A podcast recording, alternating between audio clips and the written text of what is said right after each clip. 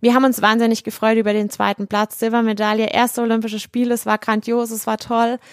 Aber der Moment, in dem du erfährst, dass du Olympiasieger bist, der toppt natürlich nochmal alles. Und das ist einfach unbeschreiblich gewesen. Und wir konnten es nicht glauben, bis wir dann von damals Dr. Thomas Bach die Medaille umgehängt bekommen haben. Und er hat gesagt, Mädels, die gehört euch und die nimmt euch keiner mehr weg. Hallo und herzlich willkommen zur zweiten Folge des Team Deutschland Podcast, dem Podcast, der euch die besten deutschen Sportlerinnen und Sportler auf ihrem Weg zu den Olympischen Spielen in Tokio näher bringt.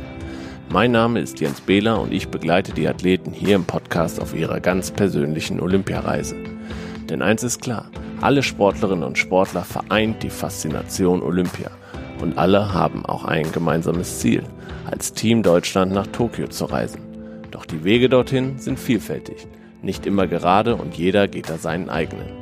Daher sprechen wir in diesem Podcast darüber, was die Akteure antreibt, was sie inspiriert, was ihre größten Herausforderungen sind und wie sie diese meistern. Aber auch wie ihr Alltag aussieht, was ihre Ziele für die Olympischen Spiele sind, wie die Vorbereitungen laufen und ob sie überhaupt schon qualifiziert sind. Bevor wir aber zum heutigen Gast kommen, ein großes Dankeschön an die Zürich Versicherung, die diesen Podcast präsentiert und die seit über 20 Jahren das Team als Partner und offizieller Versicherer unterstützt und so den Athleten und Begleitern während der Spiele ein sicheres Gefühl gibt. Und dieses sichere Gefühl sollen Sie natürlich auch hier im Podcast haben, denn wir sprechen hier auch über persönliche Momente und besondere Situationen. Du findest den Podcast ab sofort auf allen gängigen Plattformen, also auf Apple Podcasts, Google Podcasts, Spotify, Deezer oder du kannst auch direkt im Browser bei uns reinhören auf www.teamdeutschland.de/podcast. Jeden Monat gibt es jetzt bis zu den Olympischen Spielen in Tokio eine neue Folge. Alle Links dazu findest du auch in den Shownotes zu dieser Episode. Nun aber zu meinem heutigen Gast. Sie ist Olympiasiegerin und mehrfache Weltmeisterin. Ihre Sportart kann eigentlich jeder, nur eben nicht so schnell wie sie. Ich persönlich freue mich besonders auf das Gespräch, weil sie auch mit meinen persönlichen Olympia-Erfahrungen eng verknüpft ist. Und weil sie eben nicht nur eine erfolgreiche Sportlerin ist, sondern auch eine tolle Persönlichkeit, die ihr hoffentlich durch diesen Podcast noch besser kennenlernt. Herzlich willkommen, Miriam Welte. Gold and Olympic champions, Germany, Miriam Belter and Christina Hi Miri. Hallo. Wir sind hier in deiner Wohnung in Kaiserslautern. Danke, dass du uns in dein Wohnzimmer gelassen hast, um die Zuhörer mal kurz mitzunehmen. Hier hängen ganz viele Trikots von dir, Weltmeistertrikots, Medaillen, Trikots von deinem Lebensgefährten. Ist auf jeden Fall ein sehr sportliches Wohnzimmer und das freut uns total, dass du uns hier mit hingenommen hast. Und von hier geht's ja auch dann immer zu den einzelnen Wettkämpfen von dir. Jetzt genau. sind es genau elf Monate noch bis zur Eröffnungsfeier der Olympischen Spiele in Tokio. Woran denkst du da? Ja, das ist einfach was super Besonderes, wenn man in diese Olympiastadien einlaufen kann. Ich habe das ja zweimal erleben dürfen in London und in Rio. Und das ist einfach ein grandioses Gefühl, wenn du das Stadion betrittst und dann die Runde rumlaufen darfst. Wenn ich an Tokio denke, dann sind die Gefühle ein bisschen gemischt, weil wir in der letzten Woche dran sind. Wir sind sehr, sehr weit außerhalb. Und wenn es ganz dumm läuft, sind wir da gar nicht mit dabei bei der Eröffnungsfeier, was sehr schade wäre. Aber ja, das ist halt so, man kann sich's nicht aussuchen. Nicht jeder hat das Privileg, bei einer äh, Eröffnungsfeier von Olympischen Spielen dabei zu sein. Erklär dem Zuhörer doch mal, wie so ein Tagesablauf ist und was das Besondere auch vielleicht hinter den Kulissen ist. Man muss es sich so vorstellen, wenn die Eröffnungsfeier abends um 20 Uhr losgeht, dann beginnt die Vorbereitung im Olympischen Dorf schon so um zwei ungefähr, dass du dich fertig machst. Dann ist um drei Treffpunkt langes Warten, wir werden in Busse gesetzt, wieder warten, dann fährt man mit den Bussen Richtung Stadion, wieder warten.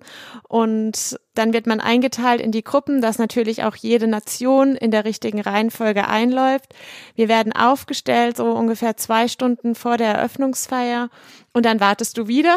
Aber das ist total cool, weil du mit den ganzen anderen Sportlern aus dem Team Deutschland in Kontakt kommst, dich ein bisschen austauschst und ja dann gemeinsam auf den Moment hinfieberst. Dann wurden in London und in Rio irgendwelche Gesänge angestimmt und wir haben zusammen gesungen und gefeiert und das war wie so ein großes Familientreffen und ein Fest schon, bevor wir ins Stadion eingelaufen sind und wirklich sehr, sehr besondere Momente.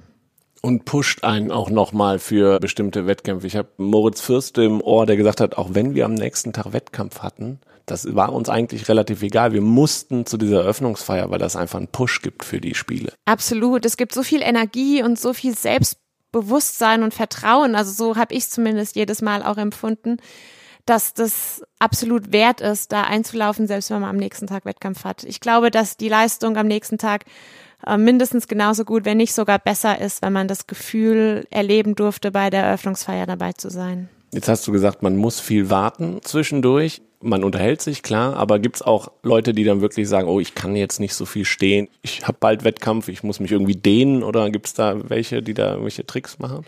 Ja, auf jeden Fall. Also wir sind ja auch im Bahnradsport oder Radsportler an sich sind Sportler, die nicht gerne stehen. Du kannst dich überall aber dann auch mal wieder hinsetzen zwischendrin und warten. Das gehört ganz normal dazu. Den habe ich gar niemanden gesehen. Und für die, die wirklich am nächsten Tag dran sind, das aber erleben möchten, ins Stadion einzulaufen, gibt's auch immer noch die Möglichkeit, nach der Einlaufrunde durch einen Hinterausgang aus dem Stadion zu verschwinden, dass man dann eben nicht nochmal anderthalb, zwei Stunden warten muss, bis die komplette Eröffnungsfeier vorbei ist. Ich persönlich fand aber auch die Momente, in denen das olympische Feuer entzündet wird, so emotional schön, dass ich gar nicht aus dem Stadion gehen wollen würde, weil das einfach das ganz Besondere ist, nochmal am Ende der Eröffnungsfeier, wenn dann die Flamme brennt und Flamme angeht, das sind wirklich Gänsehautmomente, so habe ich es zumindest empfunden und ähm, deswegen würde ich auch immer bis zum Schluss drin bleiben im Stadion. Bist du eher diejenige, die mit dem Handy einmarschiert und das nochmal da aufnimmt oder jemand, der sagt, ich will das eigentlich so erleben, dass es in meinem Gedächtnis bleibt und ich muss es nicht nochmal auf dem Handy aufgenommen haben? Genau so. Also ich bin ohne Handy einmarschiert. Ich habe es zwischendrin dann mal rausgeholt, um Fotos zu machen. Auch als die Flamme entzündet wurde, habe ich dann als die Flamme an war, das Handy rausgeholt, um für mich nochmal Erinnerungsfotos zu machen. Aber den Moment des Einlaufens habe ich wirklich versucht zu genießen. Genießen ist ein gutes Stichwort. Das Olympische Dorf an sich, das ist ja auch so eine Faszination. Neben der Eröffnungsfeier, was machen Olympische Spiele besonders, ist sicherlich das Zusammenleben im Olympischen Dorf. Jetzt hat da auch nicht jeder Zutritt. Kannst du da nochmal die Zuhörer mitnehmen, was das Besondere ausmacht und so ein paar Feinheiten erzählen, was für Angebote gibt es dort zum Beispiel, äh, wie ist der Komfort? Ja, der Komfort ist jetzt, ähm, um es in Sternen auszudrücken, wahrscheinlich nicht mal ein Stern. äh, man muss schon alles selbst mitbringen, Föhn, also alles, was man normalerweise zu Hause hat, muss man auch mitbringen im Olympischen Dorf. Es gibt ein Bett, es gibt nicht mal einen Schrank, es gibt ja so Klappgestelle, wo man die Klamotten dann ablegen kann. Und darum geht's aber gar nicht. Ich finde, man hat ein Bett, man kann gut schlafen, das ist vernünftig und das reicht.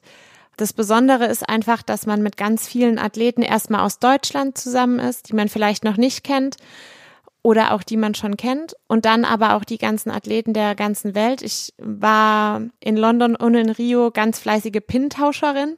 Also man kann sich das so vorstellen, wir bekommen vorher eine schöne Tüte mit Pins vom Team Deutschland und so hat jedes NOK seinen eigenen Pin dabei und du versuchst natürlich die tollen und schönen Pins zu bekommen. Unserer war in Rio nicht ganz so attraktiv, deswegen waren die kleine Nation, die eigentlich die richtig schönen Pins hatten, hat sehr, sehr viel Überredungskunst gebraucht, um dann einen schönen Pin zu kriegen, weil die gesagt haben, ey, euer Pin, der sieht so doof aus. Also müssen wir da was dran machen ja, absolut. Tokio, okay.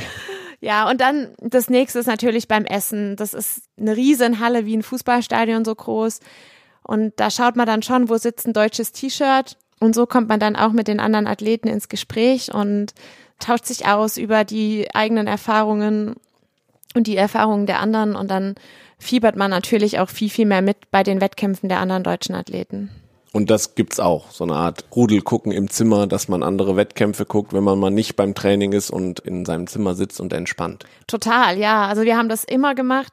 Das Gute ist auch im Olympischen Dorf, im Fernseher, wir haben alle Kanäle von allen Sportarten ohne Kommentar, aber den Kommentar brauchst du ja nicht unbedingt, um die Wettkämpfe schauen zu können. Und so kannst du immer schauen, was ist heute gerade für eine Entscheidung. Und dann haben wir auch entsprechend den Fernseher angemacht und mit der kompletten Mannschaft Daumen gedrückt bei den Ruderern, Kanuten, Turnern, Boxen, also egal was gerade lief, wo wir wussten, hier ist jemand. Und nach den Wettkämpfen war es dann aber auch so, dass wir natürlich in die Stadien gegangen sind und dann live vor Ort den anderen deutschen Athleten die Daumen gedrückt haben. Ist das der Traum von Olympia, den man als Athlet immer im Hinterkopf hat? Diese Faszination vom Olympischen Dorf, Eröffnungsfeier?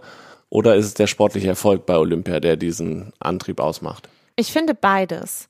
Also ich will beides nicht missen. Mein Ziel früher war es, zu schaffen zu den Olympischen Spielen. Ich wollte ein Teil des Olympiateams sein und da ging es, als ich jung war, noch nicht darum, auch erfolgreich zu sein, sondern ich wollte einmal das erleben, bei den Olympischen Spielen zu sein.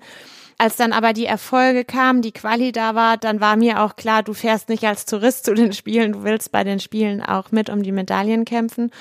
Und beides zusammen erleben zu können, ich bin bei den Olympischen Spielen, ich habe diese großen Emotionen, ich habe dieses Flair, ich bin einer von vielen, ich bin Teil dieser Olympiamannschaft oder Teil dieser Olympischen Spiele, wenn man das jetzt global nimmt das ist was ganz Tolles. Und dann natürlich mit einer Medaille nach Hause zu fahren, das toppt alles nochmal. Also hast du dir da deinen Traum quasi erfüllt, ist ja. trotzdem aber weiter Antrieb. Ja. Genau. Okay. Genau. Dann nimm uns dann nochmal äh, mit nach London. Wir gehen nochmal zurück zu den Spielen, wo du teilgenommen hast. Ich kann mich daran erinnern, dass wir uns vor euren Wettkämpfen getroffen haben im Keller vom Deutschen Haus. Ihr hattet, glaube ich, eine Pressekonferenz, Christina und du. Ihr wart da in der Maske quasi mhm. oder ihr hattet ein Fernsehinterview. Da haben wir uns kennengelernt und dann ein paar Tage später kamt ihr wieder mit der Goldmedaille im Teamsprint. Beschreibt nochmal die Tage dazwischen und dann auch hinten raus das Ergebnis. Ja, zwischendrin war es so, dass du natürlich dann auch wieder sehr viel Zeit mit Warten verbringst. Wir haben feste Trainingszeiten, das waren immer anderthalb Stunden am Tag, an denen wir dann auf die Radrennbahn durften, um da unser Training zu absolvieren. Und ansonsten bist du im Dorf und versuchst dir die Zeit irgendwie totzuschlagen und dich auf die Wettkämpfe zu fokussieren und vorzubereiten. Da war aber auch das Schöne in London, dass es so eine, wie so ein Kaffee gab für uns Sportler im Dorf, wo du hingehen konntest, dann ein paar Gesellschaftsspiele machen, einen Kaffee trinken. Abends war Live-Musik, aber so wirklich ganz entspannte, ruhige, schöne Musik zur Unterhaltung. Und da sind wir dann abends immer mal wieder hingegangen, um uns auch ein bisschen abzulenken. Das Besondere an unserem Zimmer war, dass direkt gegenüber die Basketballhalle war und man hat natürlich auch die Zeiten der Basketballspiele ein bisschen angepasst an die Zeiten in den USA. Dadurch fanden sehr spät die Spiele statt und wenn du abends um halb elf, elf ins Bett wolltest, ging gerade das letzte Basketballspiel los. Das war dann schon nicht immer ganz so einfach, aber mit Europax auch wieder zu ertragen. Genau, dass du auch den nötigen Schlaf einfach bekommst. Ja, ansonsten war es wirklich so, je näher der Wettkampf kam, desto höher wurde die Aufregung und Anspannung. Und ich war einfach froh, als ich dann meine Sachen packen konnte, mich angezogen habe und für den Wettkampf ins Velodrom gefahren bin, weil ich fast wahnsinnig geworden bin vor lauter Anspannung und Warten. Und als ich dann in der Halle war, war auch wieder so ein Gefühl da, ich fühle mich wohl, hier ist mein Wohnzimmer, das kann ich, jetzt kann ich Rad fahren und jetzt kann ich allen zeigen, was ich kann.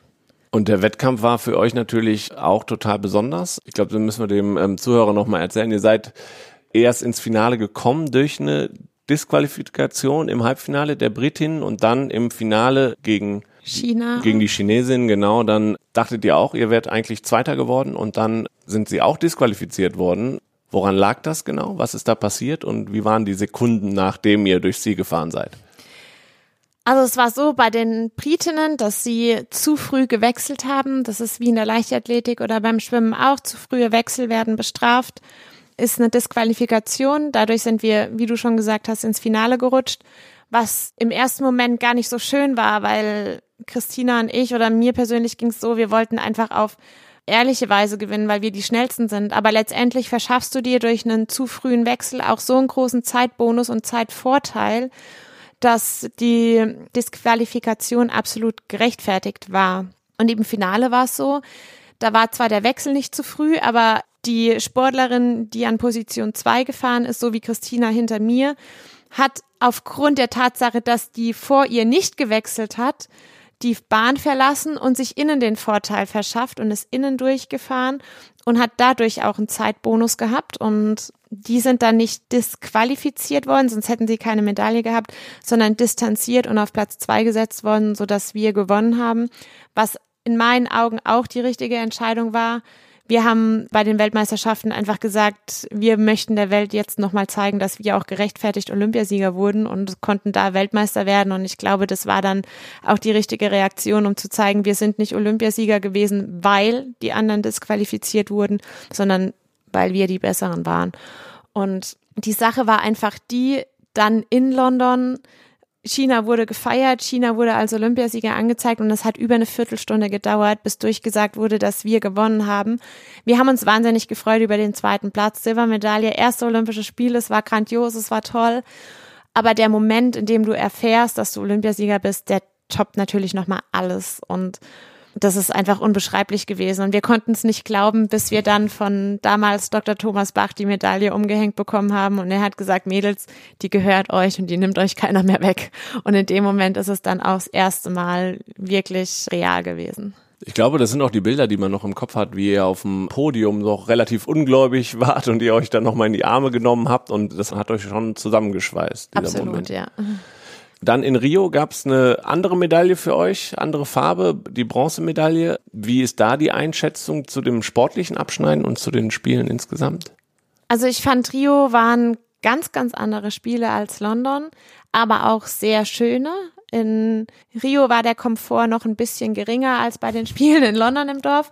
Aber da war ich auch von der Berichterstattung in Deutschland zum Teil echt enttäuscht, weil so schlecht, wie das dargestellt wurde, war es vor Ort gar nicht. Also die Brasilianer haben sich sehr, sehr viel Mühe gegeben, uns alles so perfekt wie möglich zu machen. Ich kenne es selbst, wir waren früher schon oft beim Radsport in Südamerika. Es ist einfach ein anderes Land oder die Südamerikaner sind auch andere Menschen, die aber mit sehr, sehr viel Enthusiasmus auch beim Sport dabei sind. Und das hat man gemerkt in der ganzen Stadt. Es wurde überall gefeiert, überall war gute Stimmung, waren Partys, war Musik. Und das hat einen auch so ein bisschen mitgenommen. Und für mich war auch die Bronzemedaille in Rio absolut viel wert. Ich würde sogar auf die gleiche Ebene setzen mit der Goldmedaille aus London, weil im Vorfeld viel, sehr viel schwerer war. Die Quali war schwerer. Ich habe Verletzungen gehabt und musste sehr, sehr viel kämpfen, um das zu schaffen zu den Olympischen Spielen. Und deswegen war das Ziel, da mit einer Medaille heimzufahren. Und ich habe mich da mindestens genauso gefreut über die Bronzemedaille wie vier Jahre vorher in London über Gold. Jetzt sind wir ja bei dir im Wohnzimmer und ich sehe hier eine Vitrine. Hast du die Medaillen denn hier und könntest die mal holen? Ja. Dann mach das doch bitte mal.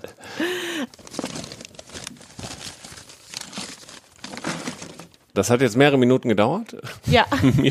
Schön, dass du wieder da bist. Äh, du hast die Medaillen holen müssen. Die waren doch nicht hier in der Vitrine. Wir verraten nicht, wo du sie aufbewahrst. Das soll dein Geheimnis bleiben. Aber beschreib doch mal die Medaillen. Wie sehen die aus? Wo sind sie immer untergebracht? Also wir bekommen zu den Medaillen dann auch noch jeweils ein Kästchen.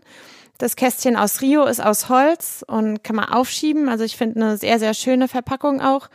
Und da ist Samt innen drinne, dass die Medaille auch einigermaßen gut geschützt ist. In Rio, die war auch von der Oberfläche her nicht ganz so toll. Man sieht jetzt auch schon, dass sie angelaufen ist ein bisschen und obwohl ich sie fast nicht draußen habe, relativ viele Kratzer hat auf der Oberfläche. Die aus London ist auch in Samt und die Verpackung ist, ich würde sagen, das ist Kunstleder. Die sieht auch schon ein bisschen mitgenommen aus von außen, aber zum Glück die Medaille nicht. Ähm, genau, und auf der Medaille vorne drauf steht dann, dass es die, keine Ahnung, wie vielten 31. Olympischen Spiele in Rio sind. Dann sind unten drunter die Olympischen Ringe. Man sieht die Akropolis, das antike Olympiastadion aus Athen und die Siegesgöttin, die vorne drauf ist. Genauso auch die Medaille aus London sieht von vorne fast exakt gleich aus, außer dass halt London statt mhm. Rio draufsteht. Und wenn man die Medaille umdreht, dann ist bei beiden Medaillen das Logo der jeweiligen Olympischen Spiele zu sehen. Also in Rio waren das ja drei Menschen im Prinzip, die sich an den Händen fassen, die miteinander verbunden mhm. sind. Und in London auf der Medaille hinten drauf sieht man auch das Logo von den Spielen und die Themse, die durchfließt und noch so auch diese Linien, die hinten drauf sind, haben irgendwas zu bedeuten, abstrakte Kunst.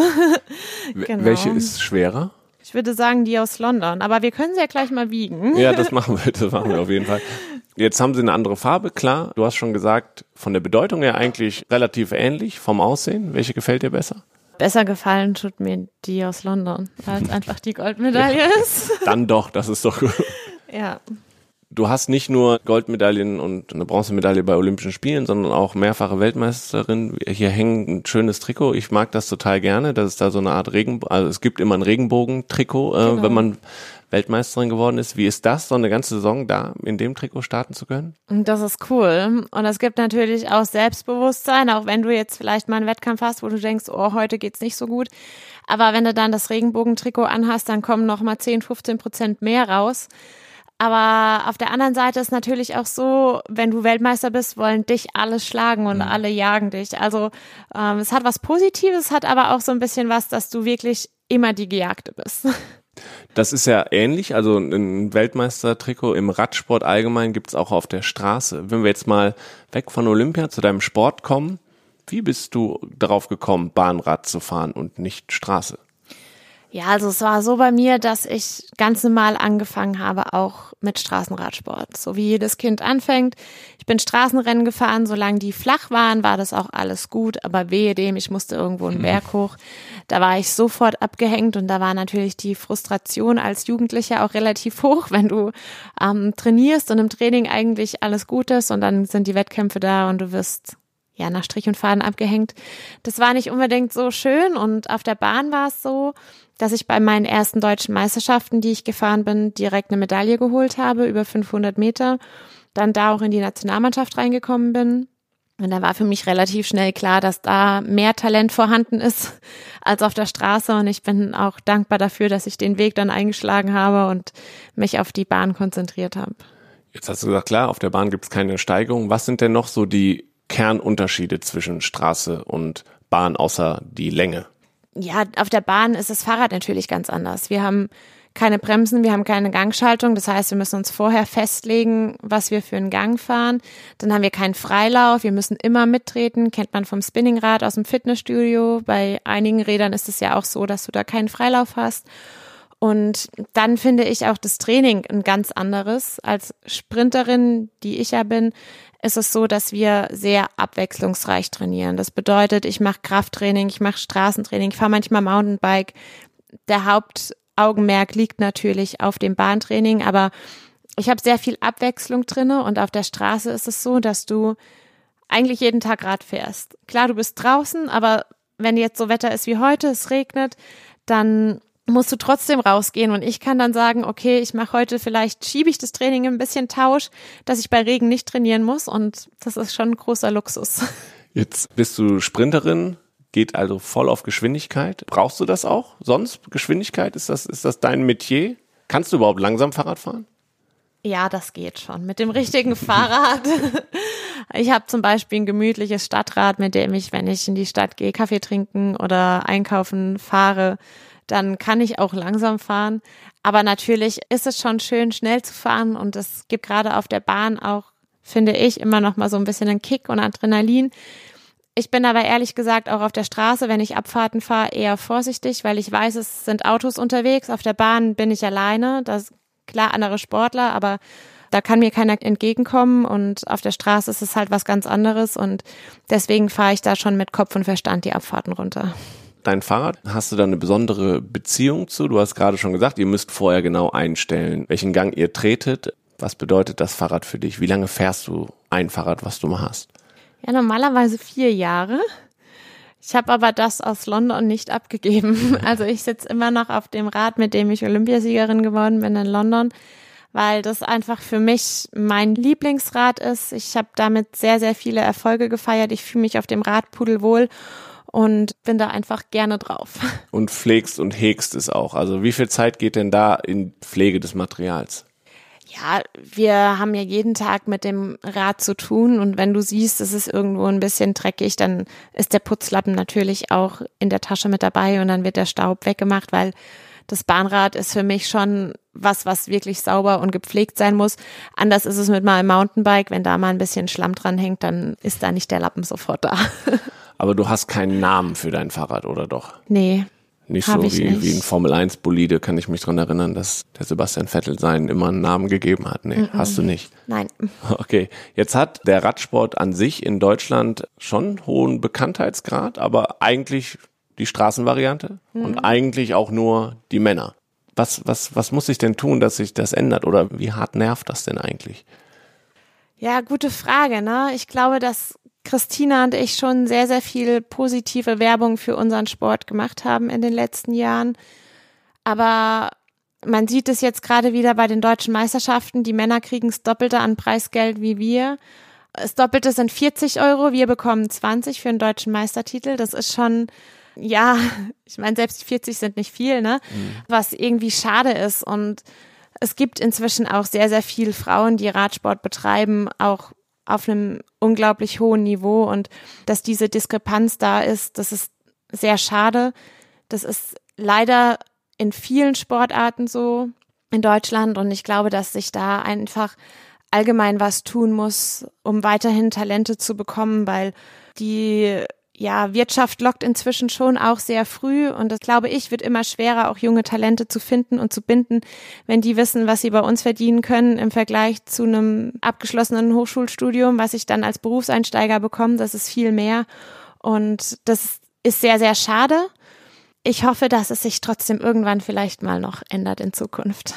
Was ist denn dann dein ganz persönlicher Antrieb, wenn du jetzt sagst, so und so viel Geld gibt es, nicht viel dafür. Aufmerksamkeit glaube ich, Christina und du, ja, ihr bekommt die schon in einer gewissen Art und Weise, also auch gefühlt mehr als andere, nicht so viel wie Fußballer oder vielleicht Leichtathleten etc., aber schon, genau, was ist dein persönlicher Antrieb? Ja, das Geld kann es nicht sein. Ne? ähm, der persönliche Antrieb ist einfach da, weil ich diesen Sport unglaublich gerne mache, weil ich sehr viele Menschen auf der Welt kennenlernen durfte, die ja, mich auch meinen Sport begleitet haben, egal jetzt, ob das Fans sind aus Kolumbien, Mexiko, Australien oder sonst irgendwo oder auch die Sportler, die ich kennenlernen konnte durch den Sport, mit denen ich eine unglaublich tolle Zeit verbracht habe, die Reisen, die ich machen konnte. Natürlich, wenn wir in Trainingslagern sind, dann ist das super anstrengend. Wir haben wenig Zeit. Trotzdem nimmst du immer irgendwas mit aus den Ländern. Und zum Beispiel in Südafrika ist es jedes Mal so, dass man da total herzlich aufgenommen wird, auch von den Menschen, die nichts oder sehr, sehr wenig haben. Und wenn man dann nach Hause kommt, dann lernt man erst recht zu schätzen, was man hier in Deutschland hat. Und ja, dann natürlich spornt mich auch an, mich mit anderen zu messen und die bessere zu sein und zu gewinnen und mit Medaillen nach Hause zu kommen. Ich glaube, das ist das, was auch sehr viel Spaß macht. Überträgst du das auch ins normale Leben? Ist dieser Antrieb besser zu sein, ist er auch beim normalen Kartenspielen da oder? Ja, ähm? ich kann schlecht verlieren. okay. Ansonsten Trainingslager sind natürlich irgendwie hart und schwer und anstrengend. Wie motivierst du dich da jeden Morgen? Gibt es da irgendein Mantra, was du dir immer vorsprichst und sagst, das und das, das machen wir jetzt heute, das muss sein? So könnte man es fast sagen. Also man merkt schon jetzt gerade auch, ich sag mal, im fortgeschrittenen Sportleralter. Mit Ü30 ist es schon so, dass ich oft morgens aufstehe und wirklich alles wehtut, von dem Haaransatz bis zum kleinen Zeh runter. Und ich erstmal zehn Minuten brauche, bis mein Körper irgendwie normal funktioniert das ist schwer und dann versuche ich einfach an die schönen Momente zu denken. Zum Beispiel, wenn du über die Ziellinie fährst und ähm, verkündet wird, dass du die schnellste Zeit gefahren bist oder den Moment der Medaillenübergabe, den ich ja jetzt schon ein paar Mal erleben durfte. Das sind dann die Momente, an die ich versuche zu denken und dann ist es normalerweise auch so, dass ich dann ins Training gehe und motiviert bin. Aber es sind natürlich auch Tage dabei, ich glaube, das ist ganz normal, das kennt jeder normale Arbeitnehmer auch, wo du morgens aufstehst und denkst, pff, heute könnte ich eigentlich auch mal daheim bleiben. Aber der innere Schweinehund, der sagt dann, komm, geh ins Training. Aber hast du da vielleicht einen, einen Tipp für die Leute da draußen, denen es ähnlich äh, geht? Gibt es ein bestimmtes Powerfrühstück oder so, was dich nach vorne bringt? Also ich brauche eine Tasse Kaffee morgens. Guter Tipp schon mal. Auf jeden Fall. Und dann, ähm, ja, einfach versuchen, positiv zu denken, zu lächeln und zu sagen, komme was wolle, ich schaff das. Okay. In diesem Podcast fragen immer äh, Leute, ob sie dir eine ganz besondere Frage stellen wollen, die mhm. sie schon immer mal äh, beantwortet haben möchten. Und wir haben natürlich äh, bei dir auch jemanden gefunden, der dir eine Frage stellen möchte, die er so noch nicht losgeworden ist. Wer könnte es anderes sein als Christina? Und da hören wir jetzt mal rein. Hallo Miriam, ich bin's, Christina. Was ich dich schon immer mal fragen wollte, wo bleibt eigentlich meine Schwarzwälder Kirsch à la Miriam Welterart. Ja, geil. Ich backe gerne, wie ja. ihr jetzt gehört habt, und backe viel, wenn ich zu Hause bin. Damit lade ich Christina ein nach Kaiserslautern. Und wenn sie mich besuchen kommt, dann bekommt sie von mir eine leckere Schwarzwälder Kirsch mit einem extra Schuss Kirschwasser. Alles klar. Also, also, das machst du in deiner Freizeit quasi. Du backst total gerne. Ja. Was noch? Neben dem Backen und dem Sport? Ja, ich ähm, habe letztes Jahr angefangen, Schokolade selbst zu machen. Das ist auch super cool. Papralinen und ähm, Darfst du aber auch, auch essen dann? Als, ja, ja, da sind nur gesunde Sachen. Okay. ja, in meinem Wohnzimmer steht ein Klavier. Ich ähm, habe leider sehr, sehr wenig Zeit im Moment zum Spielen. Ich habe früher selbst Klavierunterricht gehabt, aber mit dem Sport bleibt es so ein bisschen auf der Strecke. Wenn ich aber Zeit habe, dann setze ich mich gerne auch ans Klavier und spiele ein bisschen. Und ansonsten versuche ich die Zeit, die ich zu Hause habe, mit meinen Freunden und meiner Familie zu verbringen, die natürlich auch oft hinten dran stehen und auf der Strecke bleiben. Und Zeit ist kostbar und deswegen versuche ich dann auch nicht noch andere Zeit an Hobbys zu verschwenden, sondern eher die dann mit den lieben Menschen zu verbringen, die mir immer den Rücken frei halten und mich überall unterstützen. Was hilft zum Beispiel bei einer Niederlage oder in einer nicht so einfachen Zeit? Was hilft mehr? das Backen, Klavierspielen oder die Familie und Freunde? Familie und Freunde. Das ist, das ist ähnlich, was, äh, was Max Hartung bei uns in der ersten Folge auch gesagt hat. Er hat gesagt, wenn sportlich nicht so läuft, ist gut, dass er dann zu Hause Familie und Freunde hat, um ihn auch mal wieder auf andere Gedanken kommen zu lassen. Ist das bei dir beim Backen zum Beispiel auch so oder denkst du beim Backen dann ständig an den Sport trotzdem oder lenkt das ab? Nee, das lenkt total gut ab. Also da denke ich, ich bin dann auch beim Backen sehr perfektionistisch und möchte dann auch, dass es aussieht wie beim Konditor am besten und bin dann wirklich sehr konzentriert und fokussiert auf die Sache, dass die Kuchen dann auch gut werden und da kann ich auch echt gut abschalten und komplett mich auf das konzentrieren, was ich da gerade mache. Okay. Du hast gesagt, hier Heimat und Familie ist dir wichtig. Du bist in Kaiserslautern geboren, du wohnst immer noch hier. Jetzt ist die Chance für dich hier im Podcast eine Lobeshymne auf Kaiserslautern loszulassen. Äh, was macht die Stadt denn aus, dass du hier eigentlich nicht weg willst? Ja gut, meine Freunde, meine Familie sind hier, das ist schon mal ganz wichtig, aber ich bin hier groß geworden und bin hier einfach verwurzelt. Mein Trainingsmittelpunkt ist nach wie vor hier in Kaiserslautern, auch wenn wir keine Radrennbahn haben und jedes Mal eine Stunde fahren müssen, um trainieren zu können. Aber das Besondere ist hier einfach, dass Kaiserslautern ja fast wie so ein kleines Dorf ist. Man kennt sich, man kriegt schnell geholfen, wenn irgendwelche Probleme sind. Wenn man selbst keinen Ansprechpartner hat, weiß aber der Nächste, an wen man sich wenden kann. Also es ist wirklich sehr familiär hier und die Verbundenheit zur Stadt, zum ersten FC Kaiserslautern, für den ich auch starte, mein Heimatverein, die ist einfach da. Ich fühle mich hier wohl und deswegen bin ich nach wie vor hier. Bist du ständig im Stadion beim Fußball? Ich habe auf deinem Instagram-Kanal, auch da sind die Zuhörer natürlich wieder eingeladen, dir auch zu folgen, at Miriam Welte. Auf Instagram habe ich gesehen, dass du schon öfters im Fußballstadion bist. Nicht nur im Betze, auch bei der deutschen Nationalmannschaft warst du schon. Das ist schon eine Leidenschaft von dir auch. Ja, ich gehe super gerne ins Stadion. Ich bin hier in Kaiserslautern groß geworden. Wenn du hier aufwächst, dann wirst du automatisch auch beim ersten FC Kaiserslautern groß und bin Fan von dem Verein. Ich bin ja selbst Mitglied, starte für den FCK und außerdem, wenn man mit einem Fußballer oder Ex-Fußballer zusammen ist, dann kommt man ja auch da nicht drum rum. Inzwischen verstehe ich sogar einiges ganz gut, kenne die Regeln und ähm, wenn ich ein Spiel gucke, dann verstehe ich auch einige Spielzüge. Also es ist nicht mehr so wie früher, dass ich mir Fußball anschaue und denke, ja, ist cool, sondern auch so ein bisschen Taktik inzwischen lesen kann. Das macht es natürlich für mich auch spannender, dann ein Spiel zu schauen. Aber ich bin auch jemand, dass ich gerne mal woanders in ein Stadion gehe, Nationalmannschaft oder auch ja sonst wo. Ich finde es einfach schön, Sport zu gucken und auch Fußballspiele anzuschauen.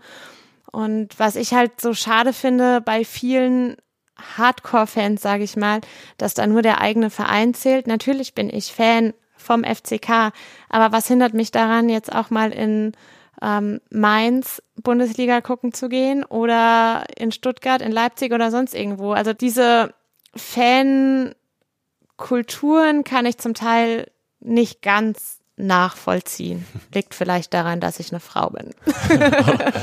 ich habe gesehen, ähm, dass du auch wenn du so sportbegeistert bist, du hast eine Hospitanz gemacht beim SWR, konntest ja. da in die Sportredaktion quasi äh, reingucken. Wäre das was für dich? Obwohl du eigentlich äh, ausgebildete Polizeikommissarin bist, korrekt? Oberkommissarin. Oberkommissarin, oh, tut mir leid. Ja, genau. Ich bin bei der Landespolizei in Rheinland-Pfalz, bin da im Moment auch vom Dienst freigestellt für den Sport, um mich wirklich zu 100 Prozent auf den Sport konzentrieren zu können, was finde ich ein Riesenprivileg ist.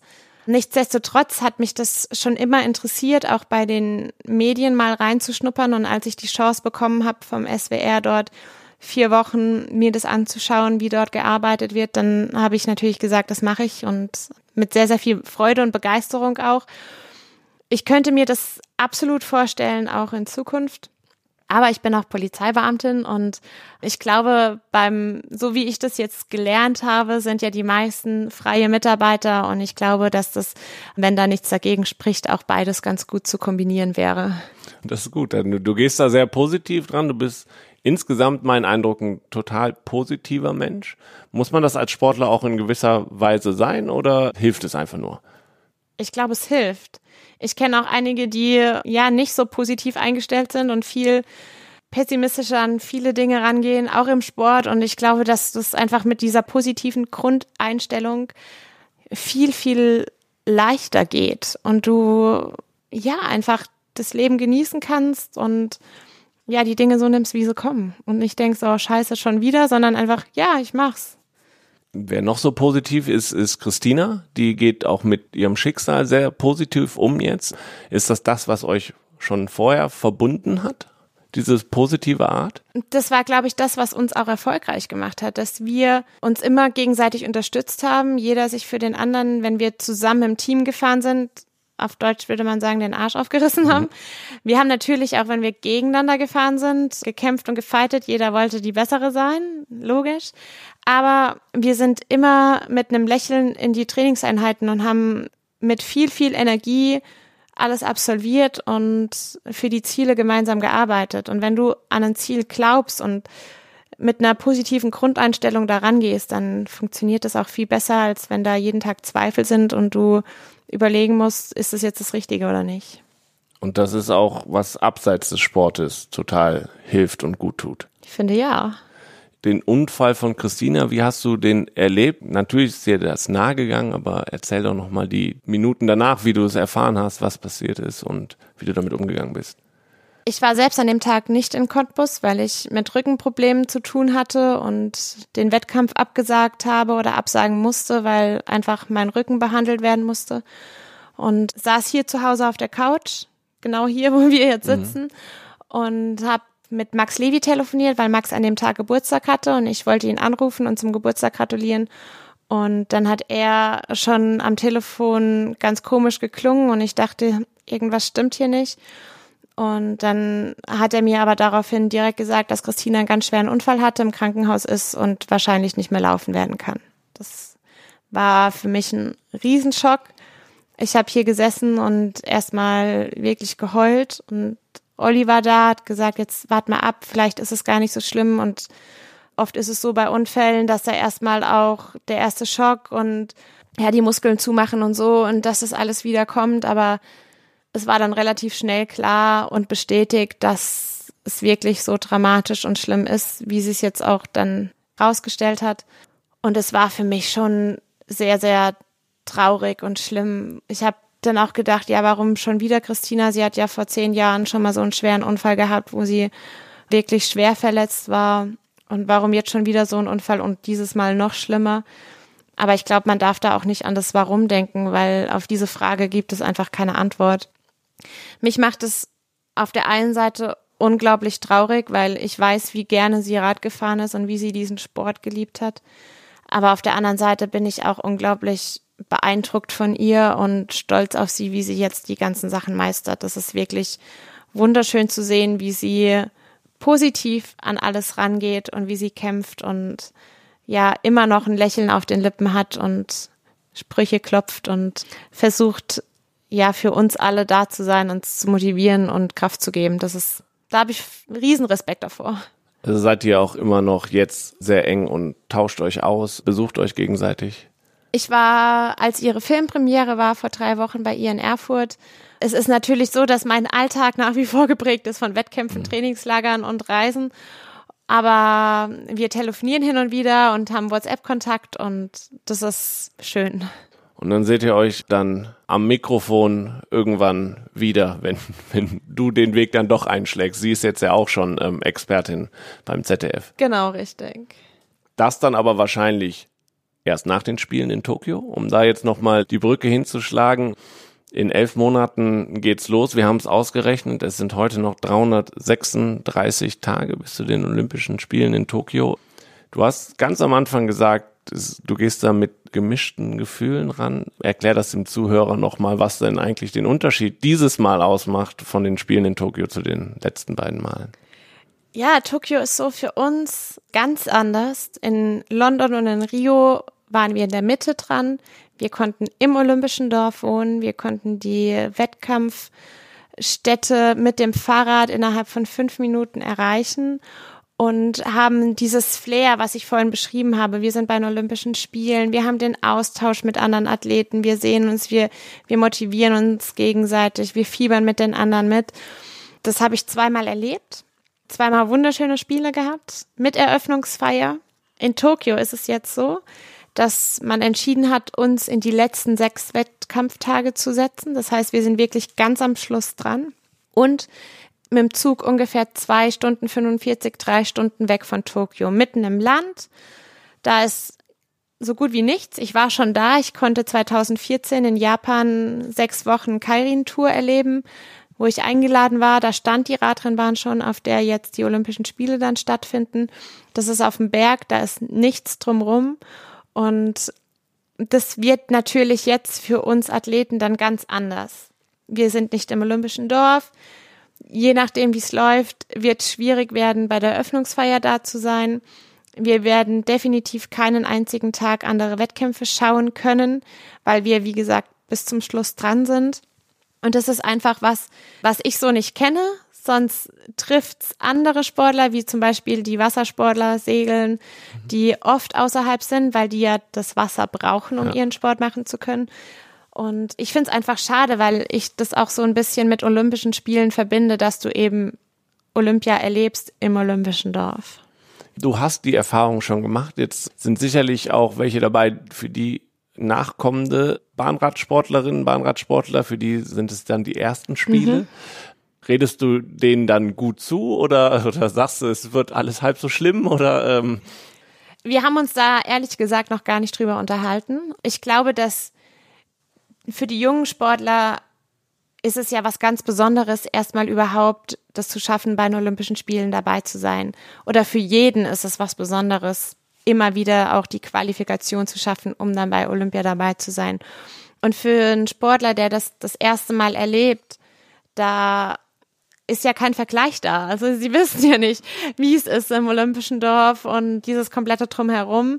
Deswegen glaube ich auch, dass es für die Jungen schön ist, überhaupt es zu schaffen, bei den Spielen dabei zu sein. Auf der anderen Seite könnte es sogar so sein, dass du vielleicht dadurch, dass du so weit außerhalb bist, auch nicht ganz so viel Druck hast, weil du einfach dieses Drumherum nicht mitbekommst, diese riesen Medienaufmerksamkeit, die ja schon auch da ist, nicht so erlebst, wie wenn du dann drei Stunden weg bist von diesem ganzen großen Rummel. genau, also dass man die Ablenkung quasi nicht hat von dem ganzen Trubel, der da Genau. herrschen kann. Okay. Aber ansonsten, Japan an sich, also Kairin hast du angesprochen, da gibt's schon eine Bahnradtradition und sind auch von den Zuschauern her, glaubst du schon, dass es voll werden wird?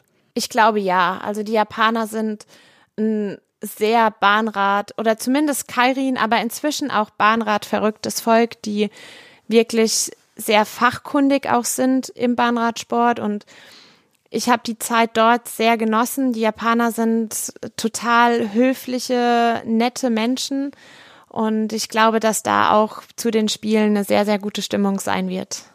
Vielleicht musst du dem Zuhörer Kairin noch mal kurz erklären, weil das ist äh, wahrscheinlich nicht allen ein Begriff. Ja, Kairin ist wie Pferderennen, nur auf Fahrrädern. Zumindest war das die Grundidee früher.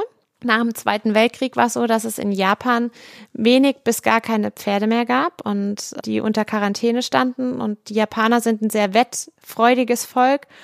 die haben die ganzen Pferderennen vermisst und waren traurig, dass sie nicht mehr wetten gehen konnten. Und dann hat man sich überlegt, was machen wir stattdessen? Tauschen wir doch einfach die Pferde in Radfahrer. Die Jockeys sind geblieben.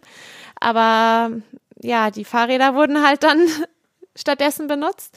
Und es ist wirklich so in Japan, wenn man dort Kairin fährt, dass man zu einer Showrunde raus muss.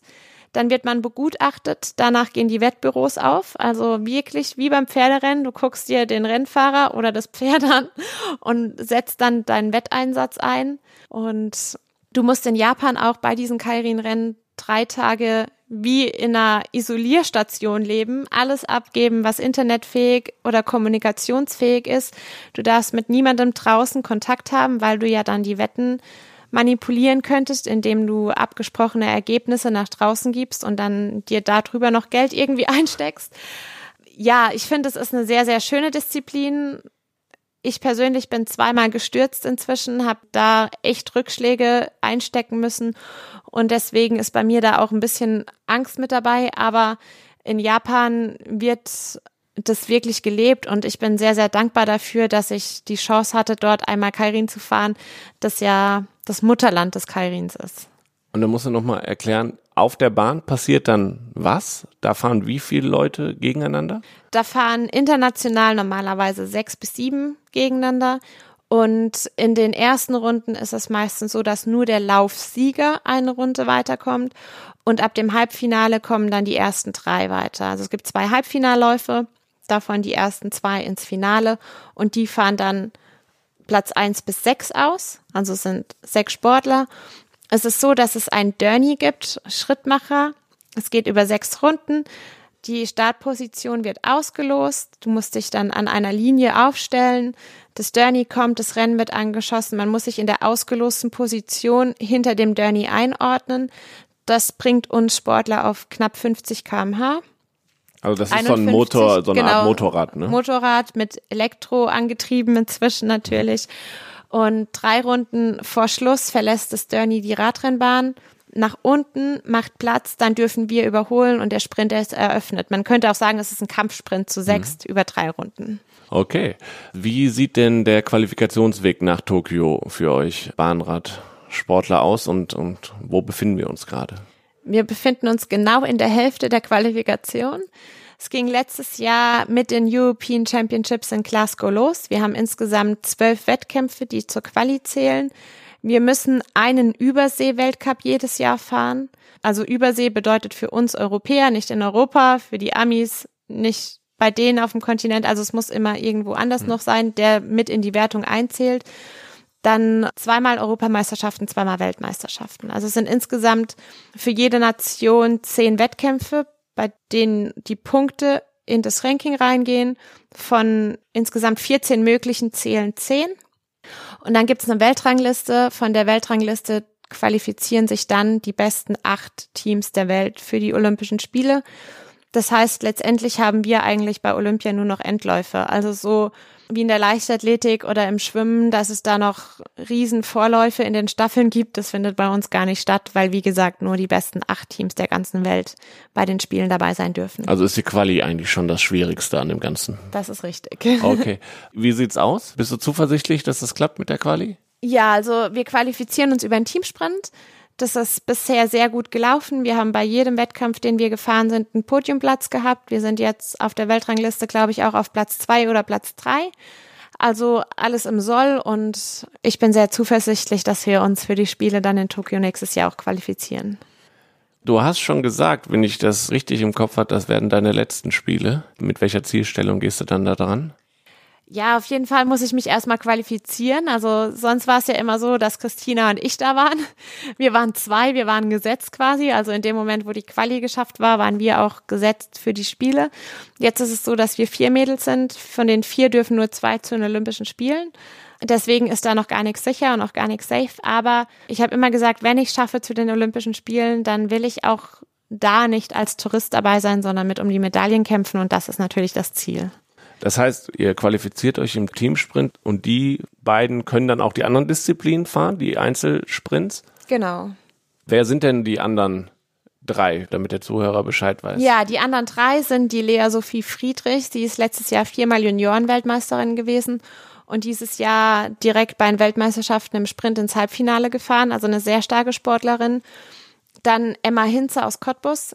Emma war in Rio schon als Ersatzfahrerin mit dabei, als ganz junge 19-jährige Sportlerin, ist auch ein Riesentalent, die dann lange verletzungsbedingt ausgefallen ist, aber jetzt sich sehr, sehr stark zurückgekämpft hat, auf einem unglaublich hohen Niveau fährt. Mit der Emma bin ich bei der WM Dritte geworden im Teamsprint jetzt auch frisch gebackene deutsche Meisterin, habe mit ihr auch schon viele Wettkämpfe fahren können, jetzt im letzten Jahr. Und die vierte im Bunde ist Pauline Grabosch. Pauline war auch Juniorenweltmeisterin. Sie war mit Christina und mir Weltmeisterin in Appeldorn vor einem Jahr oder vor anderthalb Jahren im Teamsprint. Hat aber jetzt ein bisschen ein Tief im Moment. Ich bin gespannt, ob sie es schafft, da rauszukommen. Das wird sich zeigen im nächsten Jahr. Das ist was, was in ihren Händen liegt. Wie bist du auch so Tiefs, die ist sicherlich in einer ganzen langen Karriere? Du bist ja da auch dann die Älteste. Was hat dich da immer rausgeholt aus so Tiefs?